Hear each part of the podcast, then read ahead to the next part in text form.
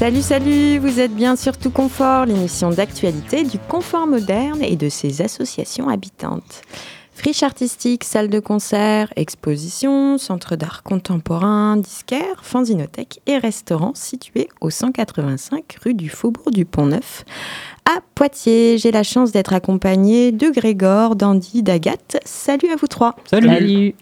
Euh, Peut-être Agathe, est-ce que tu peux nous faire une toute petite introduction sur ce que tu vas nous dire aujourd'hui? Eh bien, aujourd'hui, on va parler du, du groupe qui remplacera Glass Triangle et ce sera donc Oren Ambarchi et Eric Thielman, Thielmans. Et euh, ça va être Renaud Baillet, qui est notre programmateur, qui va en dire quelques mots. Côté fanzinothèque, euh, quel sujet allez-vous aborder aujourd'hui? Alors moi, je vais vous faire une petite chronique de deux euh, fanzines, enfin un fanzine et une micro-édition que j'ai sélectionné pour vous. Eh bien, avant de vous donner la parole, Lionel n'est pas avec nous dans les locaux de Radio Pulsar, mais je vous fais quand même profiter de sa grande connaissance, ou plus simplement de sa passion pour la musique. Je suis allée interviewer Monsieur Lionel Bouet, le mythique tenancier du record shop Transat, bien installé dans le hall du confort moderne. Je lui ai demandé de nous décrypter un style musical qui lui tient à cœur, avec exemple sonore à l'appui.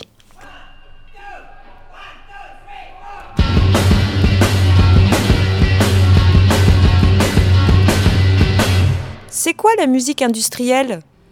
Alors la musique industrielle, euh, on pourrait rapprocher ça euh, à partir des futuristes euh, italiens en 1910-1920, avec des, des gens comme Marinetti, Boccioni et Russolo. Mais c'est surtout à partir du mouvement punk en 1977 que se crée ce mouvement dit de musique industrielle, au tout début en Angleterre avec un groupe qui s'appelle Throbbing Gristle.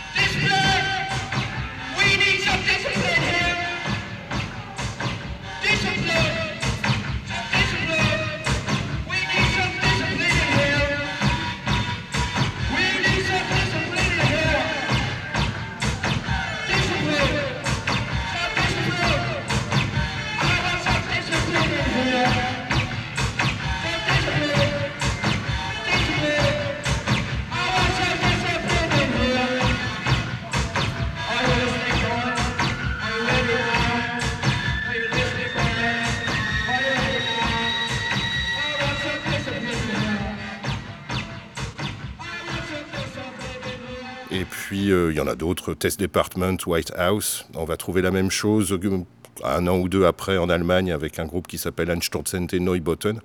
Et puis aussi en France, euh, au milieu des années 80, avec un groupe qui s'appelle Gens Night, par exemple, on retrouve Laurent Petitgant, il y a son frère Dominique Petitgant, je crois, qui a, fait quelques travaux au confort moderne d'ailleurs. Et puis euh, ensuite, le terme de musique industrielle a commencé à être galvaudé à partir des années 90. Il a été utilisé par euh, certains groupes, alors déjà de Dépêche Mode, euh, a utilisé des, morceaux euh, de bruit métallique, etc., inspirés d'Einstein et Neubotten. Et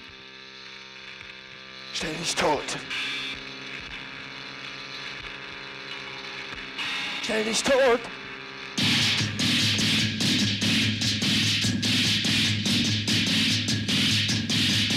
Ja. Stell dich tot.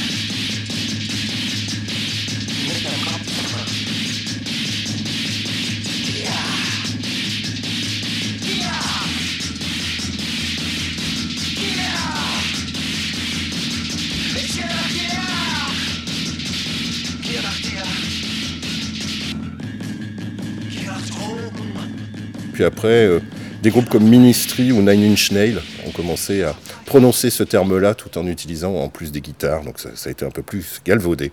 Mais la musique industrielle ouais, commence véritablement à la fin des années 70 en Angleterre. En espérant vous voir nombreux acheter quelques disques ou vinyles, voire même des cassettes chez Lionel au Transat qui est ouvert pendant les horaires d'ouverture normales du confort moderne. Agathe, peut-être à toi de nous parler du coup de ce que Renault euh, va aborder aujourd'hui? Bah, Je pense que c'est même encore mieux de le laisser euh, nous raconter et nous parler de ce groupe qu'il est aussi très content d'accueillir en remplacement de Glass Triangle. On l'écoute tout de suite.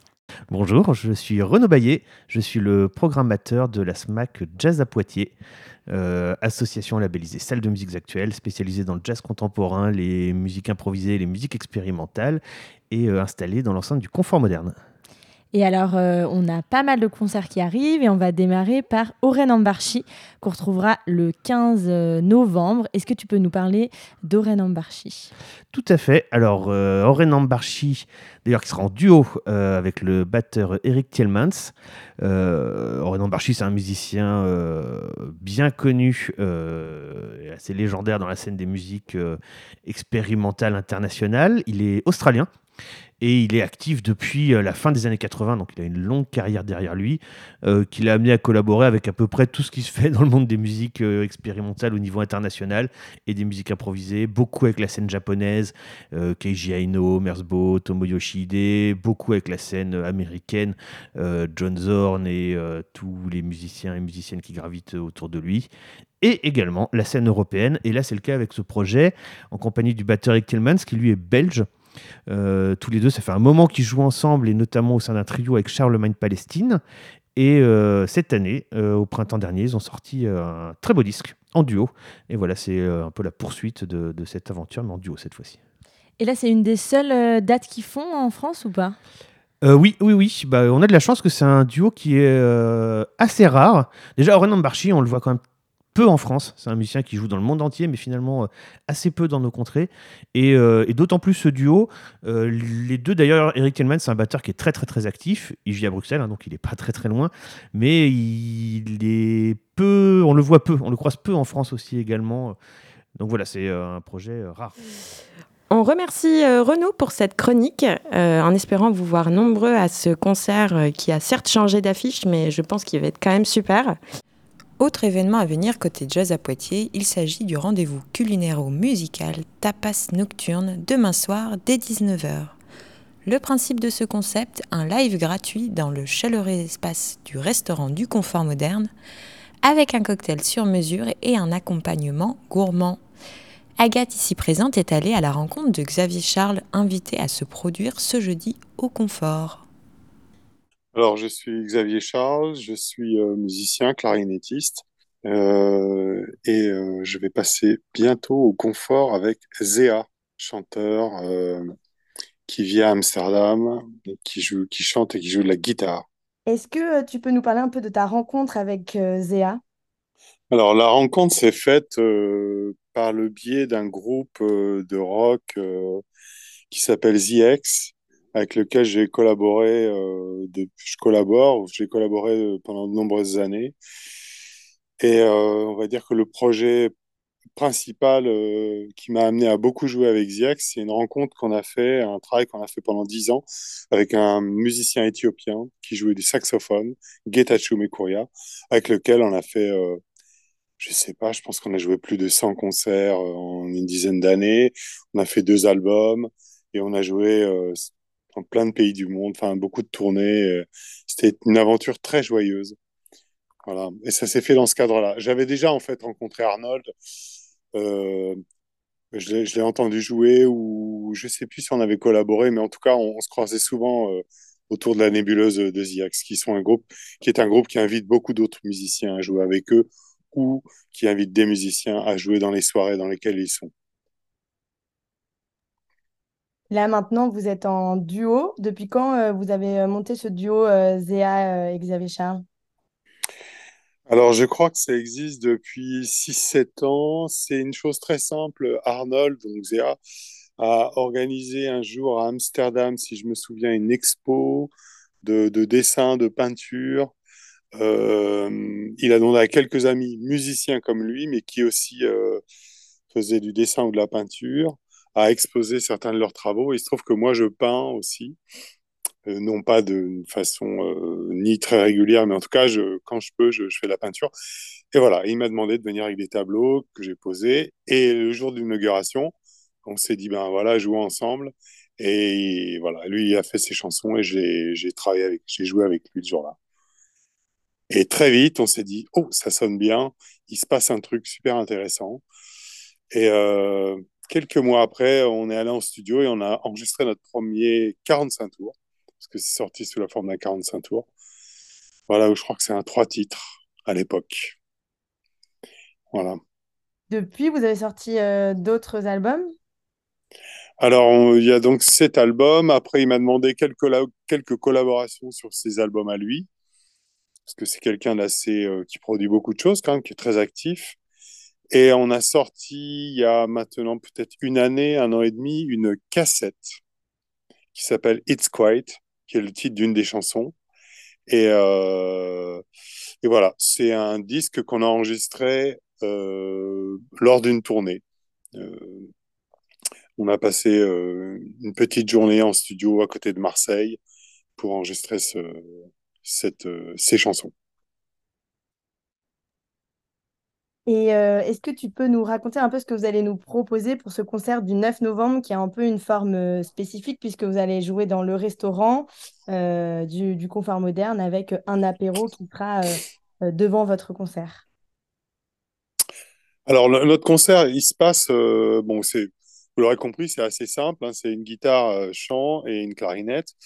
Et ce qui se passe, la chose très, très intéressante, en tout cas dans son répertoire de chansons à lui, c'est que c'est un, c'est un musicien qui vient du nord de la Hollande, dans une région qui s'appelle, euh, je crois qu'en français on dit la Frise. Et lui-même est, locuteur d'une langue euh, rare, où il y a moins d'un million de personnes qui parlent cette langue, qui s'appelle le frison, euh, Frisian en anglais. Et, et donc, depuis plusieurs années, je ne sais pas comment nommer, 4-5 ans, il chante aussi dans sa langue natale, qui est une sorte de langue entre l'anglais et le hollandais, le néerlandais. Et c'est une langue euh, très intéressante. euh, et, euh, en tout cas, mode d'observer, de l'observer travailler et chanter dans cette langue, je trouve que chez lui, ça a ouvert un, espace euh, de chansons plus intimes, peut-être plus, je ne vais pas dire sombre, mais en tout cas où l'intimité est assez forte. C'est très c'est très beau comme euh, travail. Et donc en général, on, partage notre concert en, il y a deux parties. Il y a une partie en frison où il chante, guitare sèche, et après il prend la guitare électrique. Et là, on a un répertoire un peu plus actif, euh, voilà, plus plus connecté à ce que certaines personnes appelleraient le punk ou euh, tout- toutes ces musiques qui datent peut-être euh, plus, plus rattachées à ce qui s'est passé dans les années 80, fin des années 70, euh, liées à même ZX, en tout cas. Voilà. Et pour la petite histoire, il a énormément développé de projets dans, dans la région euh, où il habitait dans sa jeunesse et il a, il a, il devient, euh, comme parfois certains auteurs, une, personne importante qui, qui, qui maintient cette langue. voilà, le fait que ce chanteur de pop musique ait, ait à nouveau utilisé cette langue pour chanter a créé un événement, on va dire. C'est, ça, c'est intéressant. Merci beaucoup. Oui, merci. Bonne fin de journée. Assez parlé musique. Euh, je passe la parole à Grégor peut-être sur ses euh, suggestions, coups de cœur côté Fanzinothèque? Oui, peut-être. Alors, euh, moi, pour ma part, je vous ai fait une petite sélection. Donc, euh, donc vous savez que la Fanzinothèque, c'est un centre d'archives, de fanzines et de micro-éditions, ce qui veut dire qu'on reçoit régulièrement des dons pour euh, compléter nos collections. Et bah voilà, on a reçu des choses assez intéressantes ces derniers temps. Je vais commencer par un- une micro-édition réalisée par Patrice, donc Patrice Marchand et Fernand de Roussin. Alors lui, je le connais pas, mais son travail a l'air très intéressant. Donc Patrice fait partie du collectif HSH Crew qu'on a reçu, donc euh, qui c'est notre, exposition actuelle à la Fanzinothèque et qui était venu ici pour une semaine de résidence et qui reviennent pour une, euh, des sessions d'atelier euh, chez nous. Et à cette occasion, il nous a ramené pas mal de ses éditions pour compléter la collection d'HSH chez nous. Et c'est à cette occasion qu'il nous a ramené son calendrier sonore. Donc c'est un micro-édition très élégante pour les amoureux de la nature. Il se compose des croquis réalistes de Patrice. Alors c'est assez rare de, qu'il se, qu'il fasse ce genre de dessin, mais ça lui, réussit, ça lui réussit très bien. Donc croquis d'animaux, accompagné euh, de Fernand de Roussin, qui lui se définit comme euh, audio-naturaliste et qui a réalisé ce calendrier euh, bah, sonore. C'est pas sonore du coup, mais c'est sonore, c'est un sonore graphique. Donc ça présente en gros les chants écrits des animaux de nos contrées, donc euh, oiseaux, batraciens et insectes euh, divers et variés, que l'on peut entendre le long de l'année par chez nous et qui, est donc, qui sont donc représentés. C'est un outil un peu pédagogique comme ça, avec un CD qui accompagne et tout. Donc j'ai trouvé intéressant et sympa parce que c'est un ouvrage euh, somme toute écologiste, mais pas du côté militant qu'on a l'habitude de voir par chez nous. On est plutôt sur bah, un outil pédagogique, donc c'est pas pour c'est pas pour les enfants, hein, c'est pour tout le monde. Mais euh, mais voilà, c'est un c'est très intéressant à regarder et c'est ça donne envie d'écouter. J'ai pas pu écouter le CD en revanche. Oui. Et du coup, en fait, euh, c'est vous qui avez demandé à Patrice de d'avoir ce, ce- Non non, il nous l'a ramené de son propre gré. Oui, parce que Mm. en effet, dans la fanzinothèque, euh, euh, c'est les personnes euh, avant tout qui font des, des, des suggestions de, de, de dons, de. Bah, c'est eux qui font les dons qu'ils souhaitent nous faire. Après, nous, des fois, on peut avoir des demandes particulières quand on rencontre les gens, mais euh, on n'a jamais eu ce problème avec Patrice. Il est très généreux. À chaque fois, il vient avec des cartons, des cartons entiers. On n'entend parler que de lui d'ailleurs. hein. On a eu une interview, on l'entend en chronique, on l'entend partout. ah, il est génial. Ils sont géniaux. Ils, ils, elles sont géniales. Il a aussi fait une visite guidée du panneau de vernissage qui était passionnant. Et euh, il est vraiment, euh, vraiment une personne intéressante qui a une diversité de techniques graphiques euh, assez exceptionnelle. Et très pédagogique, du coup. Ils sont vraiment dans cette démarche-là euh, collectivement, et ça se ressent dans cet ouvrage-ci euh, qui est très, euh, qui, a, qui a cette visée-là, quoi. Donc euh, voilà, n'hésitez pas à venir le découvrir chez nous. Il est, c'est pas très long à lire, c'est plus à regarder, c'est pratique. Euh, je vais enchaîner avec le dernier numéro, donc le numéro 81 du fanzine Strip Burger. Donc Strip Burger, pour ceux qui ne connaissent pas, c'est un fanzine de BD alternative euh, contemporaine. Ils ont commencé en 92, donc ils ont fêté leurs 30 ans il y a pas très longtemps. Et c'est un collectif né dans un squat à Ljubljana en Slovénie qui s'est euh, monté pour, pour éditer et diffuser euh, la scène BD alternative, on va dire, d'Europe centrale et de l'Est, euh, qui était donc une scène très peu, euh, bah, très peu diffusée bah, dans les années 90. C'était vraiment très très underground à l'époque. Et eux se sont montés pour bah, déjà défendre leur travail à eux, défendre le travail des, des dessinateurs et BDistes slovènes, et petit à petit, ils ont grandi, grandi, grandi, ils sont intéressés donc à toute la scène d'Europe centrale et de l'Est, mais pas que, ils sont aussi euh, intéressés à la scène occidentale, donc euh, états-unienne, canadienne euh, et européenne, et du coup, ils ont un catalogue euh, de, gens qui sont maintenant, bah, pour beaucoup, assez connus et très, très édités. Donc un catalogue vraiment impressionnant dans leurs numéros et c'est toujours un travail de conception graphique et de mise en page. Enfin, c'est vraiment un très très très chouette fanzine et ça depuis très longtemps. C'est euh, vraiment de la grande qualité. Donc, euh, donc voilà, je voulais passer, parler d'eux parler d'eux parce qu'on les a rencontrés euh, en Allemagne. Je parle beaucoup de l'Allemagne décidément ces derniers temps. Mais donc au Bremerzin Festival euh, auquel nous avons été invités au mois de septembre dernier. Et euh, donc ils étaient là et, euh, et voilà, ça a été une rencontre très chouette. Ils sont vraiment super sympas. Ils font un travail complètement dingo et on aimerait beaucoup euh, les voir un jour venir à la fin. Ils sont déjà venus pour les 20 ans de la Fanzinothèque, il me semble. On aimerait bien les réinviter un jour proche, si possible, peut-être. Nous verrons. Nous allons en discuter avec eux. Donc euh, voilà, et en attendant, on a la collection de leurs éditions quasiment complète, plus tout ce qu'ils ont fait à côté.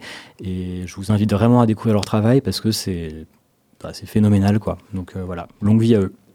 Merci pour ces, ces coups de cœur euh, bien engagés, je crois, de ta part, Grégor. Et peut-être euh, c'est l'occasion aussi de rappeler que l'exposition euh, HSH Crew, euh, nommée Chenille, si je ne me trompe pas, Chenille, exactement, Chenille, oui. Il va continuer jusqu'à la fin du mois de novembre. Exactement. Et ben merci euh, à tous et à toutes euh, d'avoir participé à cette émission et à bientôt sur Tout Confort. Bisous, bisous. À bientôt.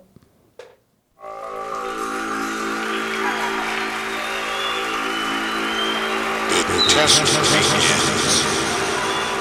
Now, now, now, now, now, now.